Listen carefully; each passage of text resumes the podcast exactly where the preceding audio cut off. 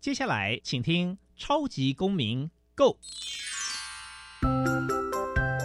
民主社会是百花齐放，法治国家则井然有序。用心沟通，相互理解，以理思辨，相互辩论。欢迎收听《超级公民 Go》。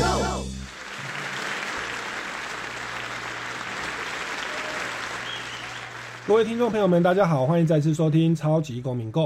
本节目是由教育部所委托，由国立教育广播电台以及财团法人民间公民与法治教育基金会联合制播。我是节目的主持人苏格格苏明祥。民间公民与法治教育基金会是以民主基础系列以及公民行动方案系列两大出版品为中心，期待下一代有能力积极参与并关心民主社会的运作。此外，本基金会持续关注教育现场的辅导管教议题，目前出版的《老师你也可以这样做》以及《老师我有话要说》这两本书，针对校园中常见的辅导管教议题，提供法律以及教育的观点。此外，本基金会每年固定举办全国公民行动方案竞赛。不定时的举办教师研习工作坊，希望与社会各界合作，推广人权法治教育。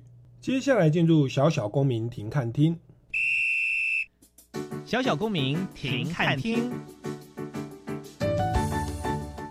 在这个单元，我们将会带给大家有趣而且实用的公民法治小知识哦。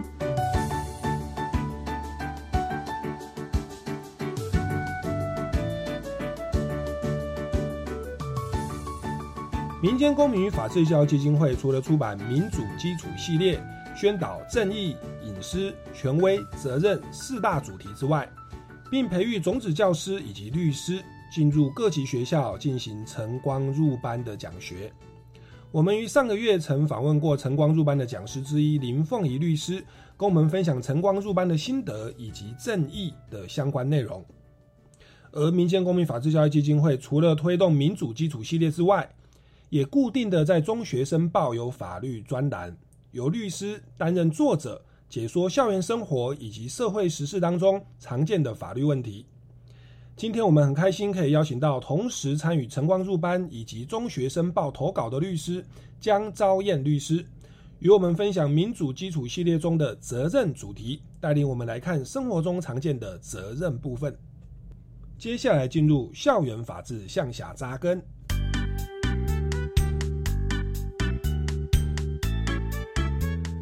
校园法治向下扎根，校园安全就从你我做起。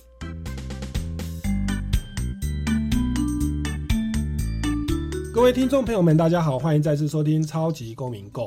那我们今天节目呢，非常荣幸哦，邀请到刚刚苏哥哥一开始所提到的这个晨光律师哦，他同时在中学生报是固定的法律专栏的这个作者哦。那另外呢，也花了非常多的心思，在他的律师业务之外哦，到这个各级学校去进行晨光时间的这个民主基础系列的讲座。让我们用最热情的掌声欢迎齐成联合法律事务所的江昭燕大律师，欢迎您。好，苏哥哥好，还有我们各位听众朋友，大家好。是，那这个江大律师，他其实也算是苏格格的学姐啦，我们系出同门，台大法律系哦。那不过我我在看您的资料的时候，发现您有一个非常特别的一个背景，就是您同时也是哲学系的。的毕业生双修，对不对？那是不是在一开始先跟我们来分享一下这个很奇妙的一个一个学学习的过程？您觉得您是为什么念法律会想要读哲学？那您觉得哲学的研习对于您的这个法律的生涯有没有什么样的一个帮助？是，谢谢苏哥哥。呃，实际上是我是哲学系的学生，嗯，我是从哲学系呢来去双修法律的。哦，那。对，那我觉得呢，其实哲学系帮助我们非常大。那这个跟等一下我们要讨论的法治教育其实也有关系的，因为呢，哲学其实呢，它主要呢是在，我觉得是在教导我们就是思考能力，如何的思考，你用哪个面向来思考。嗯，那它所探讨的其实就是我们日常生活大大小小的问题。那各位可能不知道，其实你现在所说的一句话，或者是你的行为，都可能其实就是一项哲学可以做思考、可以考讨论的一个议题，这样子。对，是，所以这个是思考的脉络啊，不管是生活当中，或者是法律。乃至这个法律教育，我刚前面提到的民主基础系列，诶，它其实就是一套思考工具哦，然后去运用到生活当中，所以这哲学的思维其实是挺有帮助的。那也其实这个江昭燕大律师，他就是其实也非常特别，他除了学哲学，刚刚节目之前呢，我跟他闲聊有透露，他其实长期从学生时期就开始在做公益服务哦。本身也是这个慈亲的 这个这个社员哦，所以从小我觉得您对于这种人生的问题、这种思维的问题，乃至教育跟公益的问题，就这个长期有在涉猎。那后来当然双修了法律系，就考上了律师执照。那您在很多这个公司啊或事务所都服务过，那我当然是蛮好奇的，就是这个您当初是怎么样来接触到这个民间公民与法治教育基金会？因为不管是中学生报或者是民主基础系列的晨光时间，这个都是我们基金会的一个主要推动的业务哦。那您是怎么样的一个因缘机会来跟我们这个接触的呢？是好，那个苏哥哥这个问题真的真的就是，嗯，怎么讲呢？身为一个妈妈，因为我有两个小孩。那呃，然后我自己又是律师嘛，所以其实对于小孩子的一些行为就会特别的注意。那我的儿子在小学大概是五年级的时候，那男生通常都比较爱玩嘛，那跟同学之间呢，在玩闹当中就会有推扯啊，然后拉起推扯这样。那有一次呢，他们实在玩的太开心了，那我儿子就。可能是疏忽，然后就有点就是撞到同学，那差一点让那位同学受伤。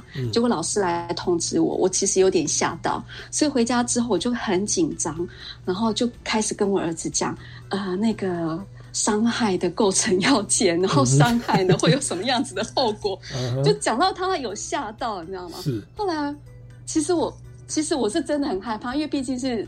法律的从业人员所以很很担心自己的家人会遇到这样子的事情。然后后来呢，我儿子呢就突然呢，就他后来啊，他很他自己也很害怕。说实在，小孩子是非常害怕自己做错事情的。那可是呢，他那时候就来跟我说：“那妈妈，那不然你给我看法律的书籍好了。”那我就是要找法律的书籍给他看的时候，我才发现。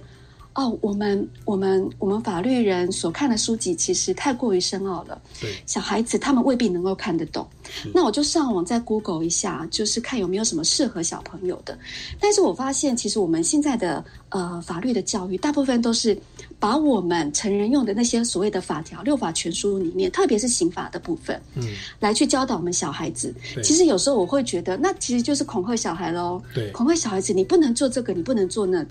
那这样子，其实他们就不会觉得法律是跟他们有关系的，法律是有趣，他们应该要遵守的。他们只是会觉得这是大人禁止我们做的。嗯，其实对小孩而言，如果是这样子的话，他们更不会想要去接近法律，他们更会觉得。这些是我们不能做的。他觉得法律根本就是对他们而言就是恶法了。嗯哼。好，所以后来呢，我就后来就是一直找不到，那所以就一直延档，直到有一次就看到呃台北律师工会呢，它有那个我们的进修课程，我就突然看到我们的法治教育基金会有关于晨光讲师的这样的一个培训。嗯。然后我再看了一下里面的内容，嗯，呃，就是我们的民主基础系列。我非常非常的开心，因为我自己是学哲学的，那我就觉得其实呢，思考能力这个东西啊，其实是要从小教小孩子。他们如果有能力去思考很多问题，即使没有法条，他们都可以自己去想出来哪个是对的，哪个是错的。是，所以我就这样子就。跟基金会就接上缘了，是对。确实，我们法治教育在过去，我我也在司法院服务过。我们我我到各地去做那种法治演讲或宣导，其实比较多是现行的法令的宣传。那不可避免的背后都会说：“哎，你酒驾要判两年哦，罚二十万。”嗯，比较是这种恐吓的行，就是威吓的。那确实，如果我们的法律教育都只是在讲规定与处罚，规定与处罚。一般民众其实对于法律，他是不会去寻根究底，甚至是反感的。那那那，可是在这个我们的民间公民法治教育基金会，他所推动就是像现在参与的这个晨光时间，也就是我们派老师跟律师讲师到学校的早上的这段时间哦，去宣导法治教育的时候，比较不是这种啊。呃教条式的，我们比较多是从思考的部分去切入，也就是生活当中会遇到的一些实例。那我们呢没有给一个标准答案，但是我们提供几个思考的工具、判断的标准哦。那这个就是所谓的民主基础系列教材。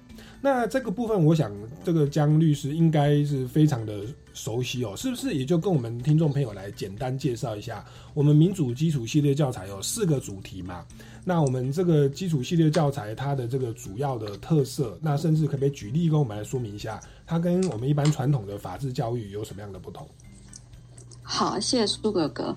哇，这个其实是个大问题。对，好，那我们的民主基础系列哈，它四个主题就有关于正义，是，然后责任。隐私跟权威，对，嘿，对，那它跟真的跟我们一般的呃所谓的法治教育是不一样的地方，就是我们刚才所说的，嗯，它其实是呢是教导小孩子思考，你如何去思考，嗯，然后呢如何来判断，所以呢，它第一个一定是会。呃，会让你要能够辨别你现在所处的状态，你你现在所遇到的是什么样子的问题，嗯，好，是什么样子的事物，好，然后呢，接着呢，要能够你要学会的是，你能够描述跟解释你现在遇到的问题，嗯，好，然后呢，你再来去看。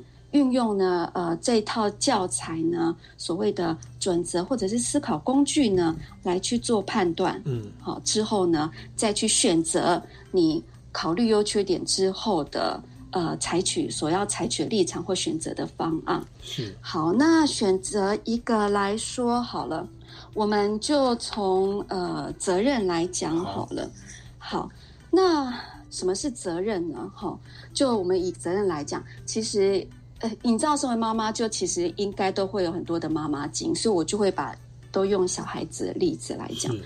呃，比如说小孩子，我们家小孩子要上课，然后呢，每天早上呢，两个人呢，应该是我儿子，就都不用闹钟，他都要等着妈妈或爸爸去把他叫醒，这样子，对，要把他叫起来。那他呢？呃，有时候爸妈一早上嘛，两个都要上班嘛，然后都很忙，就会忘记还有一个小孩还在睡觉。等到要叫醒他的时候，就匆匆忙忙，都快要迟到这样。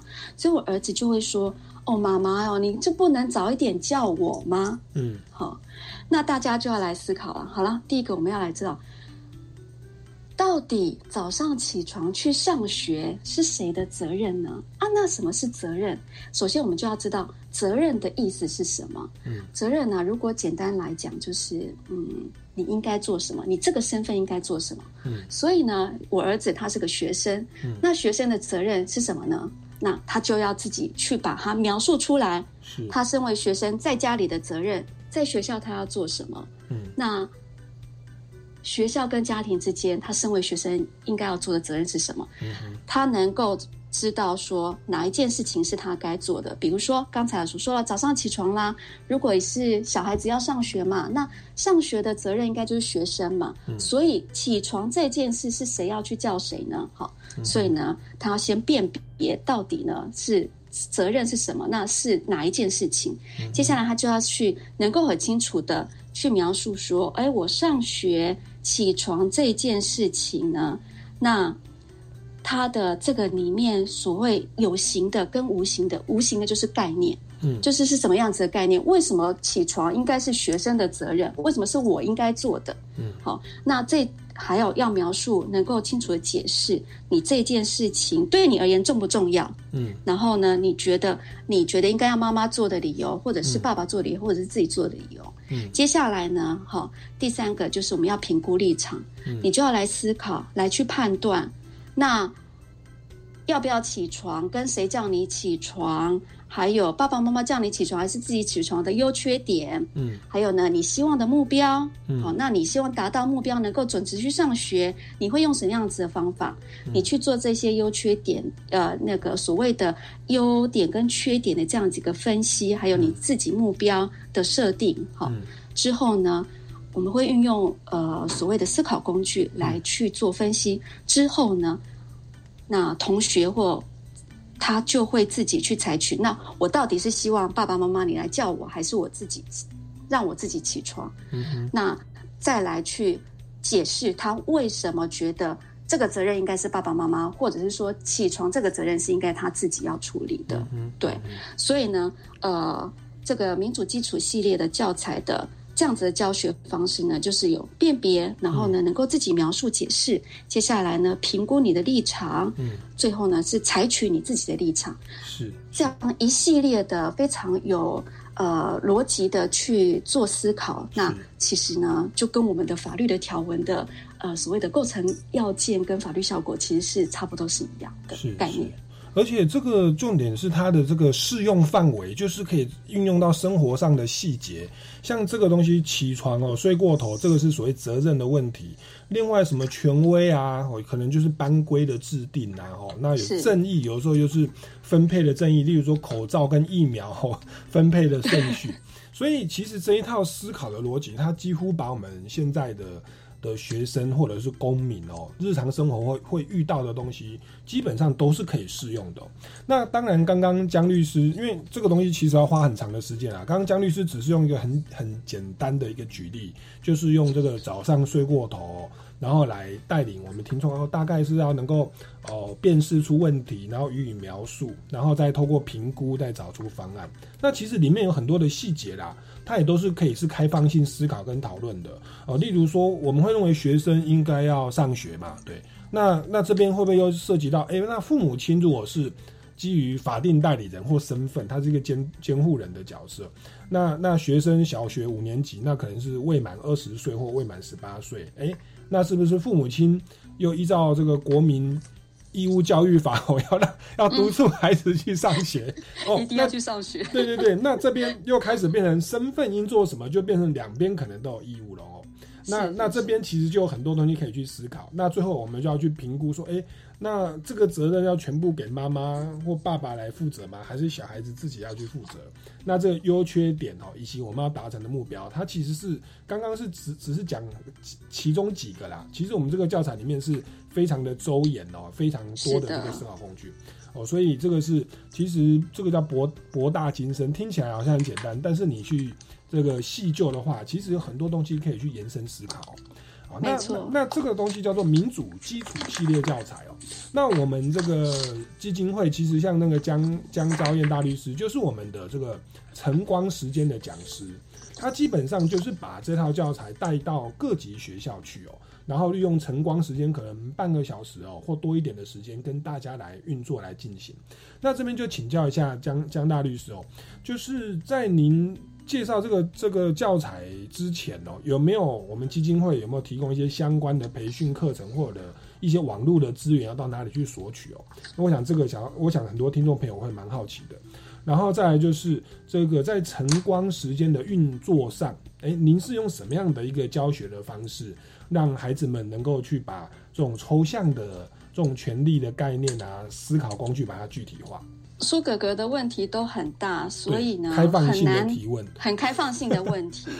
所以所以就是会很简呃，那个江律师这边会很简短的说，因为就像刚才苏格格说的，我们这个教材里面呢非常有非常详细的呃做介绍跟教学，那其实呢是。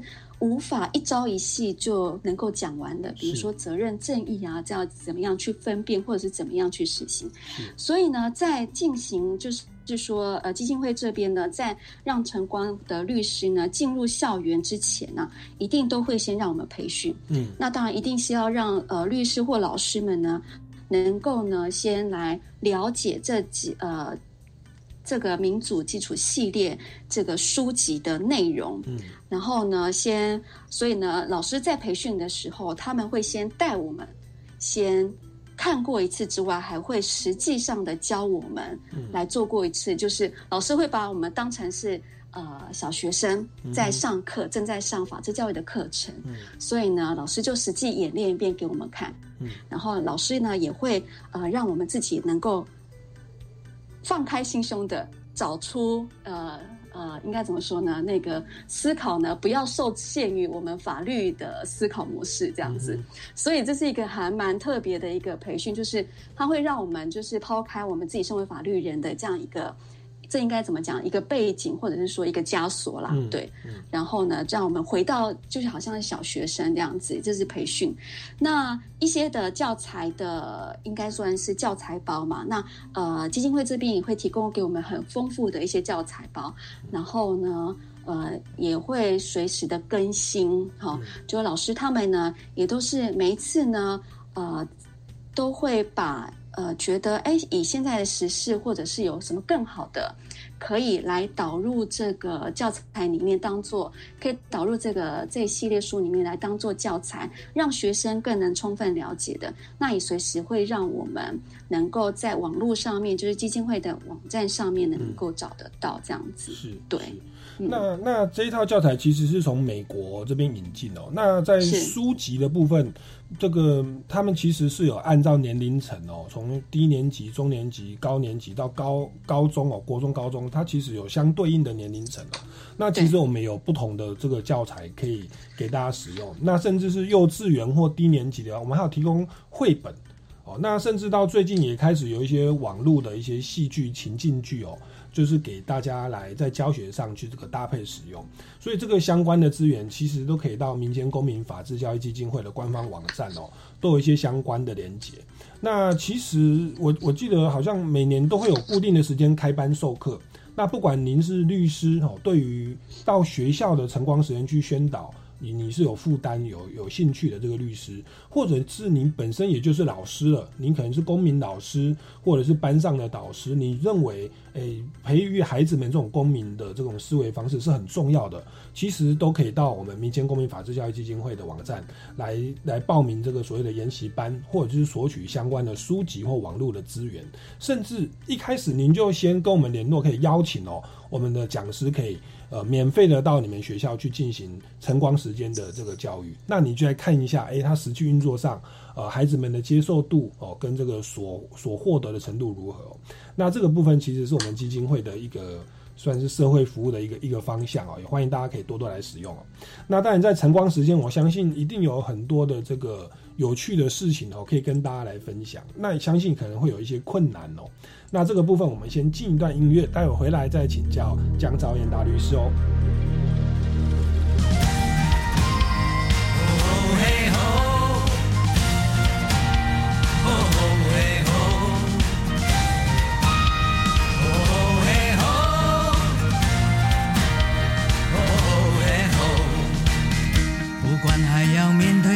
少的困难。不管还要迎向多少的风浪，我想让你了解，你从来不孤单。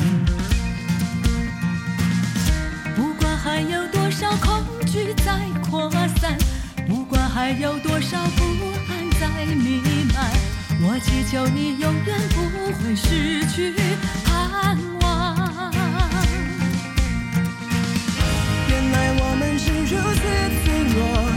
像容易戳破的泡沫，再努力又如何？再拼命又如何？好多事却依然难以掌握。快把眼泪擦干，只要全心仰望，不必左顾右盼，请不要再回头看。快把悲伤遗忘，只要专心仰望，宁静在永恒里会带来真正平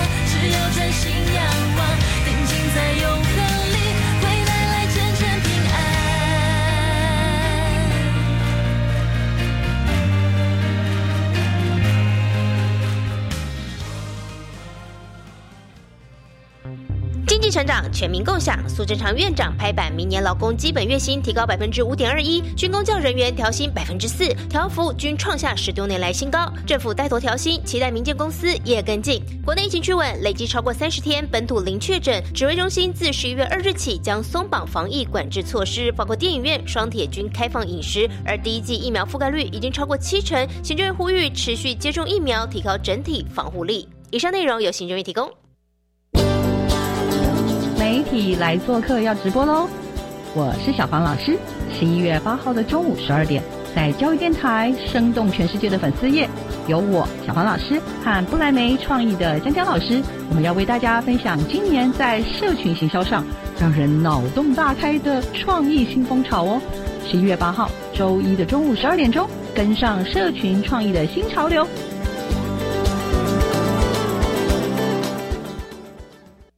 第二届台湾科学节又来喽！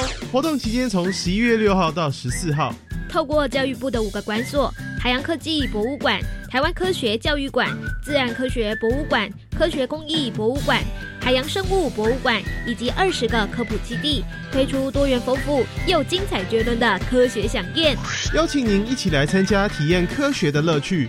详情请上台湾科学节官网查询。以上广告是由教育部提供。我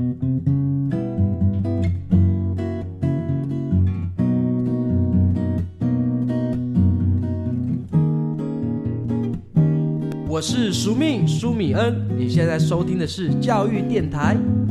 Open your mind，就爱教育电台。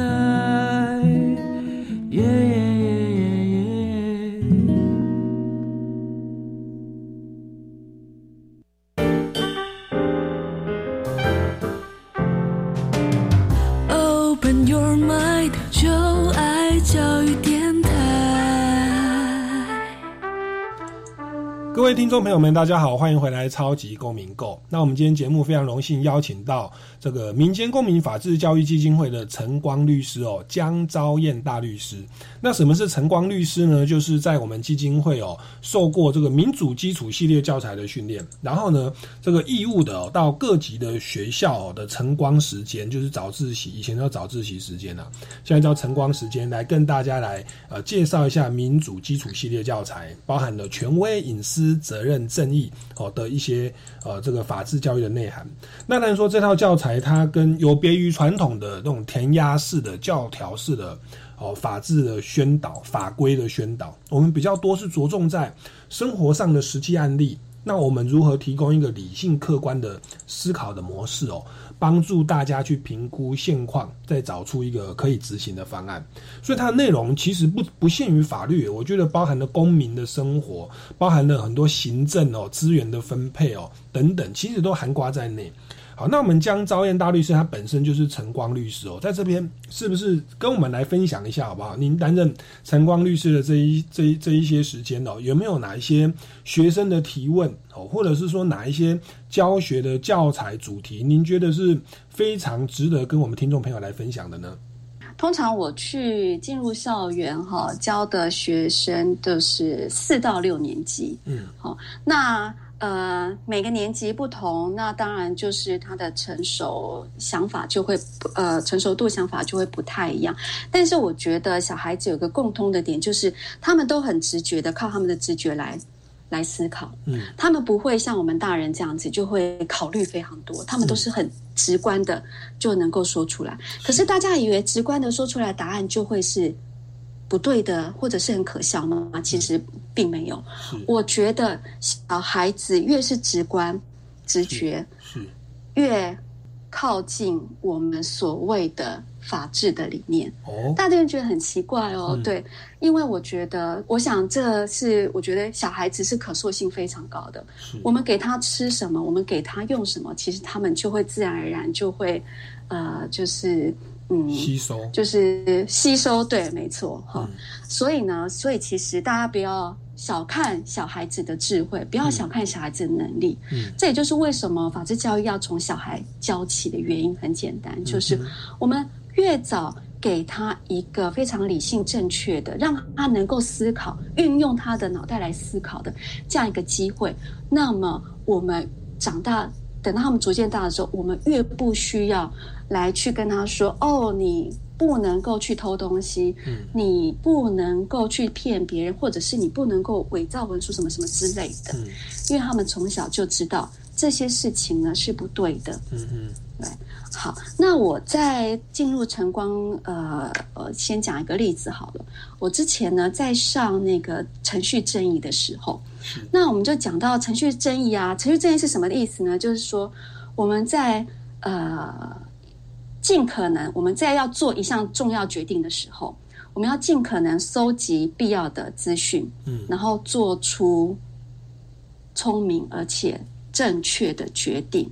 那如何去在这确定的过程当中，我们要怎么样去使用这些你收集到的证据啊？好，那这就是程序正义的目标，就很像是柯南啊。柯南他要找出犯人是谁的时候，柯南不也是要收集所有相关的证据，然后呢，开始排除哪些证据是不需要的，哪些证据才是他需要的这些哈。那程序正义讲完，我们。的时候呢，我会通常我都会给学生看一个影片。那那一天呢，我就给他们看了《人权宣言》的第十条。嗯哼，这个第十条呢，它其实就是审判的权利，也就是人权有审判的权利。什么样的审判权利呢？当一个被告、犯罪嫌疑人啊到法官面前的时候，法官必须是要听他。所说的或检察官所说的，然后呢，把所有的事证物证呢、人证全部都听完看过之后，来去做正确的判断。可是，如果今天我们碰到的法官是。呃，一个犯罪嫌疑人，他到了法官面前，法官听都不听，马上法锤一判下去，一敲下去就是有罪，有罪，有罪。这是人权宣言第十条告诉我们的，每个人都有审判的权利。哈，那其实我播完影片之后，我都还没讲话，就突然一个学生他就举手了，他就说：“老师，那这样子的话，我们到底谁？”去能够去评鉴法官，也就是说，谁能够去看这个法官到底是不是认呢？嗯，是不是像影片当中的法官这样，完全听都不听，看都不看，然后呢，就是觉得你有罪？嗯嗯，谁能够去评鉴法官呢？嗯，哇，我就觉得这小孩子实在是太有智慧了。你看，我们不是定了法官法，不是定了什么什么样子的法律，然后希望能够。不要有所谓的恐龙法官出现吗？是不是？可是其实小孩子他只看了一个短短的影片，他就能够知道说，那到底谁能够去说这个法官是不是人？这个法官适不适合来去做正？呃，正直正当的第三者来去宣判谁有罪还是无罪，所以呢，呃，在上在进入学校的时候，其实是一个很大的挑战，因为每一个小孩，因为我们是用透过讨论的方式，嗯，每一个小孩会给的答案是什么都不一样，嗯，没有一个正确标准的答案，但是我们看到的是，小孩子虽然是直观，可是他有用他的脑袋来去思考，是他们对。而而且也并不是说现在教的是所谓的正义，他就只想到这里哦。他的直观的想象，像刚刚那个他说，哎，那谁来监督这个法官？那会有法官法的问题。他可能就跟我们基础系列的另外一个主题叫权威，权威对，就变得有关联的。好，所以确实这四个概念，它本来就是会。会在我们生活当中不断的发生哦，但是我们就发现，这个小朋友四年级到六年级，大概十岁到十二岁的这个年纪，他们的这个直观其实也算是有点一针见血、切中要害，而且也就是我们现在司法改革在推动的一个重点之一哦。虽然我们在讲的是程序正义，诶，我们就可以把权威的概念哦，法官法。哦，谁是任法官哦的这个规范，以及说合适的人选，哎，这个东西也都可以带进来。那对于这个孩子以后的整个公民的这个素养，其实就会有非常的扎根的一个很很好的一个基础。哦那以后也许他担任法官，或担任立法委员，或者是担任老师，或者是一般的公民的时候，他在这个公民社会的运作上，我觉得会让我们的社会更上轨道。好，那这个其实就是我们。这个晨光时间推动这个的一个主要目的之一啦。哈。那这个是所谓的程序正义的部分。您看到孩子们是触类旁通哦，还有没有一些其他的一些一些案例？不管是学生的提问，或者是您看到学生的改变哦，就是在上过这个课程之后，有让您觉得印象深刻的呢？那我记得呃，有一次是到一个学校。嗯，好，然后我是在讲责任。那这个责任呢，我们这一课呢，去要去思考，就是呃，第三课还第四课的时候，要决定谁开负责任的思考工具哈。那我就会给他们一个叫做学习单嘛哈。学习单的话，我就会给他们一个题目啊，比如说我今天的题目是啊，有一个小杰他是足球队的队员呐，然后呢，放学应该要去练习 PK 的，可是呢，结束之后啊，教练。就叮咛说，如果你没来练习，就不能够下场比赛。结果没想到这个小杰啊，他就忘记了，嗯，他就他就要要去比赛之呃要去练习之前，他突然忘了啊，他今天当值日生，嗯，于是呢，他就急急忙忙去找他的好朋友阿贵来帮忙，阿贵就帮他丢啦，阿贵就帮他去丢垃圾啊，哈，对，然后结果呢，丢垃圾，突然呢，阿贵又想到。完了，我忘记妈妈交代我说，放学要赶快去接妹妹，幼儿园的妹妹。于是啊，阿贵就又把垃圾偷偷的放在一楼楼梯旁的厕所工具室里面，没有丢到垃圾，没有丢到垃圾桶那边去。好，然后就去接接妹妹了。于是我就把，我就给他们每个人都发了那个学习单，然后呢，那就开始用我们刚才课堂上哈所教的思考工具，请他们呢四个人哈。四四五个人呢，开始来去讨论这样子。那大家写完之后啊，那要下课，下课时间就到了。当然已经是讨论完，下课时间到，就有女同学就来问说：“哎，老师，那呃，他就会把这样子的一个题目，他会把它引申到现实生活上面，他就来问我了。嗯，老师，那如果这样子的话呢，阿贵啊，把那个垃圾啊放在。”放在一楼厕所那边，是。然后最后呢，假设呢，最后呢，这个有人呢，好，就经过那里呢，不小心就被那个什么垃圾绊倒了，然后受伤了。嗯。那请问这个在法律上我们应该怎么办呢？就是说会合制上会合制些什么样子的法律问题？嗯哼。他就会来去引申，嗯，引申到运用在日常生活当中。如果我们发生类似这样子的事情的话，那可能会有什么样子的后果？是对，是，嘿。好，那这个也也也算是责任的生活运用啊。你看这个值日生哦，倒垃圾接妹妹，然后跟那个球队的练习，它就是责任冲突的一个一个一个状况。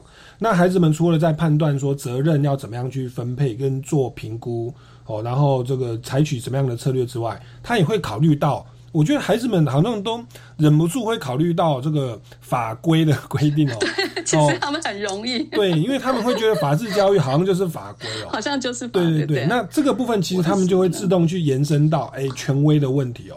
那其实他这样触类旁通的这个。这种反应也是非常的好。那可是，反正总之就是我们的这个呃晨光时间的方式，它其实就透过真实的案例，让孩子们去思考。那这个思考的东西，它当然会再延伸别的问题。那别的问题，其实我们在制定权威也会有它的这个所谓的思考工具，这样让孩子的思维是可以更周延的哦，那也更理性的。那这是在晨光时间的一些呃蛮有意义的、值得分享的一些案例啊。来，我们进一段音乐，再回来我们节目的现场哦。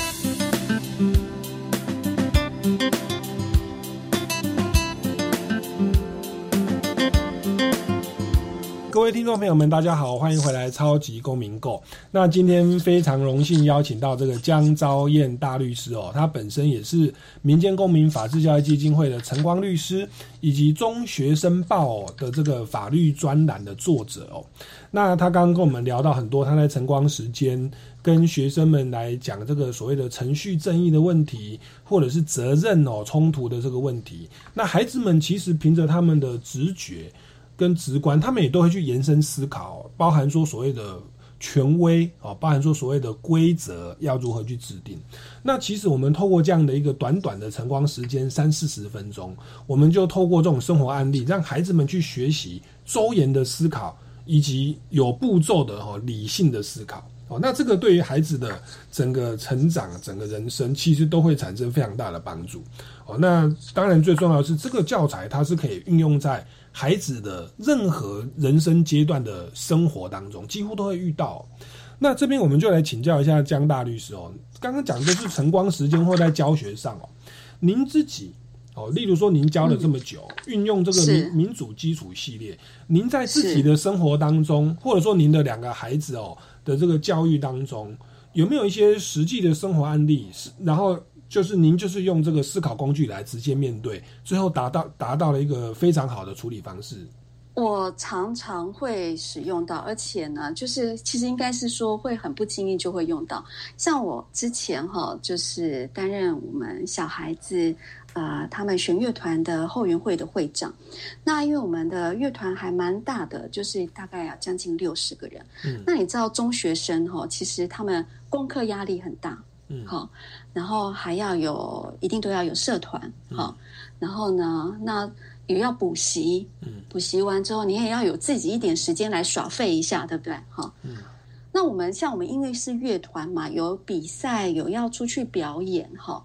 那所以呢，其实我们的练习会比别的社团要很多，每一个礼拜六都要练习，而且是半天。有时候要比赛前或者是表演前呢，也要加紧的练习。那这对于中学生，就是国中生来讲，其实压力是很大，因为其实他们除了课堂上的课业，还有回家还要做很多功课，甚至还要补习，所以其实他们一个礼拜七天，可能七天都没有在休息。嗯，那于是呢，他们就会开始有所谓的责任冲突了，对不对？因为呢，上学上课写功课是他们的责任，哈。补习呢，看起来也应该是他们的责任。嗯，然后呢，还有就是有自己的休闲生活，说实在也是基身为人应该基本要有的权益啦。对，休息权，对，是吧？也是很重要，对不对？但是乐团呢，是不是他们的责任呢？嗯，基本上呢，这是他们自己要参加乐团的，因为我们的乐团是要考试进来的，嗯，所以是他们对自己的承诺嘛。所以自然而然，乐团就是他们的责任啦。嗯，但是啊，同学们不会是这么想的。同学们呢，就会想说：“啊，太累了，我这个礼拜太累了，所以我礼拜六不去请假，就叫爸爸妈妈来请假。”然后呢？因此呢，接下来就惯犯就很多了，就开始请了第一次，哎，没事哦。第二次再来请，第三次，所以常常一个月就是也不过四次，他可能就请两次到三次。嗯，好，那久而久之，如果大家都知道哦，原来可以不来，那是不是很多人就会不来了？这样子。嗯，但是我们的比赛时间呢又逼近了哈，但是很多人呢就是已经散换散满了。这样下去实在不行，于是呢，我就在群组里面哈，跟家长还有跟同学不同的群组，我就 PO 了一篇，我就开始呢，把刚才所说的，身为乐团的学生，你们会有什么样子的责任？嗯，身为学校的学生，你们会有什么样子的责任？当你们这两个责任发生冲突的时候，嗯，好。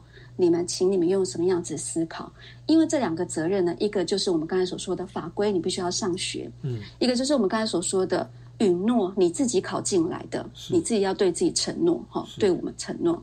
所以，当你有这两种冲突的时候，你不应该是把乐团这个责任，你完全想都不想，思考都不思考，你就说乐团不用去，因为它只是个社团，这样是不对的，哈。所以，这样子责任冲突之后呢，我就写写了冲突。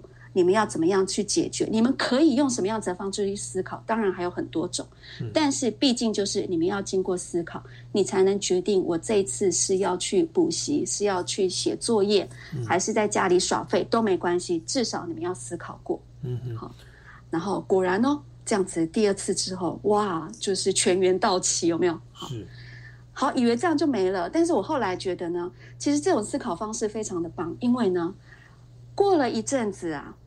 大概两三个月以后，有个妈妈，嗯，因为我们有一个非常重要的一个活动，嗯，也就是告诉大家，这个重要的演出是大家不能够缺席的，嗯，所以演出之前的练习加练呢，也是大家都不能缺席的，嗯，好，因为我们有个有一个盛大的表演嘛，这样。好，结果呢，妈妈就来私赖我了，就开始用我刚才那一套的责任，就说他的小孩呀。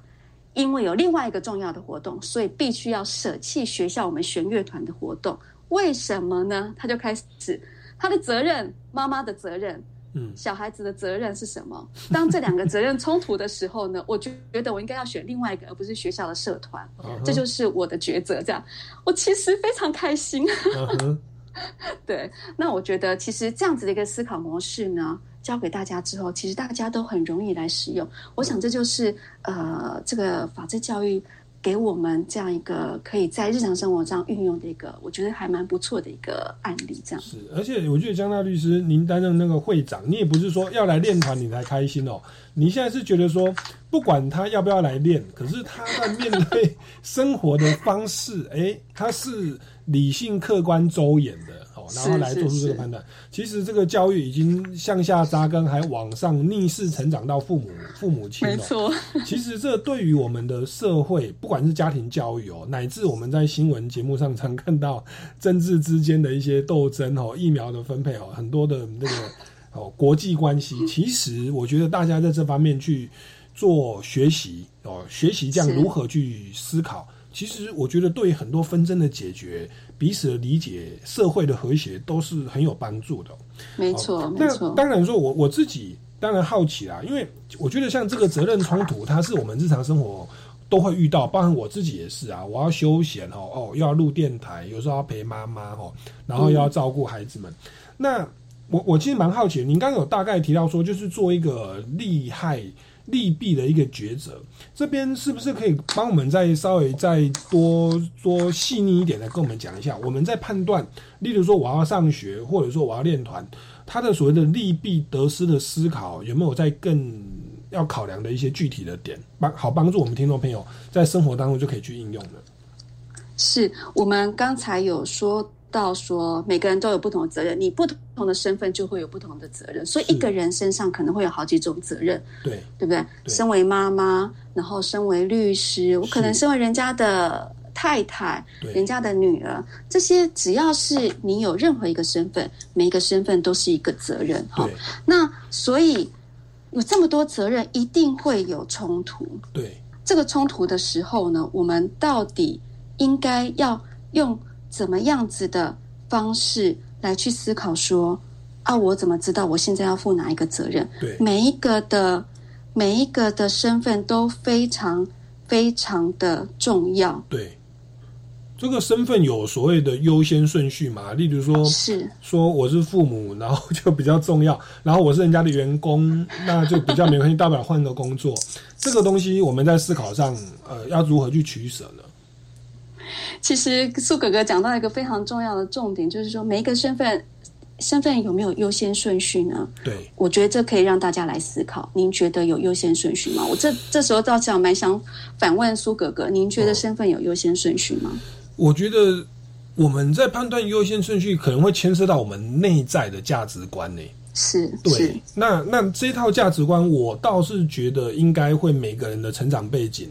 会导致不同的认定，然后就变成我们在抉择，有的是爱面包，有的要江山不要美人哦，有的是 有的要爱情不要面包，哎，对，那有的是把家人放前面，有的是把工作觉得钱很重要。好，那那我觉得好像它反映好像没有绝对的对错，哎，是，所以刚才苏哥哥有说的，就是我们在这么多种责任当中，我们要怎么样去思考呢？第一个，刚才苏哥哥所讲的，就是我们有所谓的价值，这个价值呢，就是。我们第一个会先考量到，我到底是要我我自己有没有心中有没有一个价值观？是，比如说，我觉得友情比较重要，我觉得面包很重要，我觉得金钱很重要，亲情很重要，这就是我们的价值。另外呢，可能你会考虑到的是利益，那你的利益有很多种啊，可能是有形的金钱呐，嗯，有可能是无形的，就是。像刚才所说的价值，其实有时候也会涉及到一些利益问题，对。所以呢，这是一个呃，第一个你可能会去想到是我的价值观，我的信念是什么，好，或者是我想要得到的利益是什么。嗯。第二个呢，你可能就要去想，那这么多种责任，没有所谓的谁应该第一或第二或第三啊。嗯。因此，没有一二三名的时候，那我们就要想。哪一项责任目前比较紧急，应该要做，否则它可能会影响众多的层面。是，比如说我今天都已经生病了，我打了疫苗，我觉得很不舒服了。因为我知道他这个现在这个疫苗可能会导致死亡这样。对对对，可能只有还没有三期哈，那不讲明那。你赶快，应该是赶快去看医生，而不是像我们平常，哎，我感冒了，我可以再忍一忍，觉得可能比较严重发烧的时候，我可能才去急诊。好，那所以就是紧不紧急了。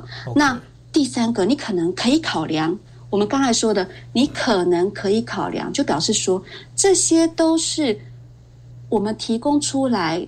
让你参考，可是实际上每一个人有每一个人他想要考量的点嘛，哈，对，所以呢，所以呢，这是真的是完全没有标准答案的一项的这样子一个思考的模式，所以你可能会会想说，那这几个责任身份当中哪个比较重要？对，是我自己觉得重要，还是我是用别人觉得重要？嗯，来去看，我们可以去这么说，或者是你也可以想说，那我。我我如果要履行我当女儿的责任，我要去照顾我爸妈，那我花的时间会不会影响到我身为人家的母亲，我要去照顾我的小孩？嗯，这两个哪些重要啊？其实我不知道，但是呢，我会去从时间、还有严重性、还有我的价值，好，还有我有没有哪些资源可以运用？是是，或者是最后我有没有替代的方案？是。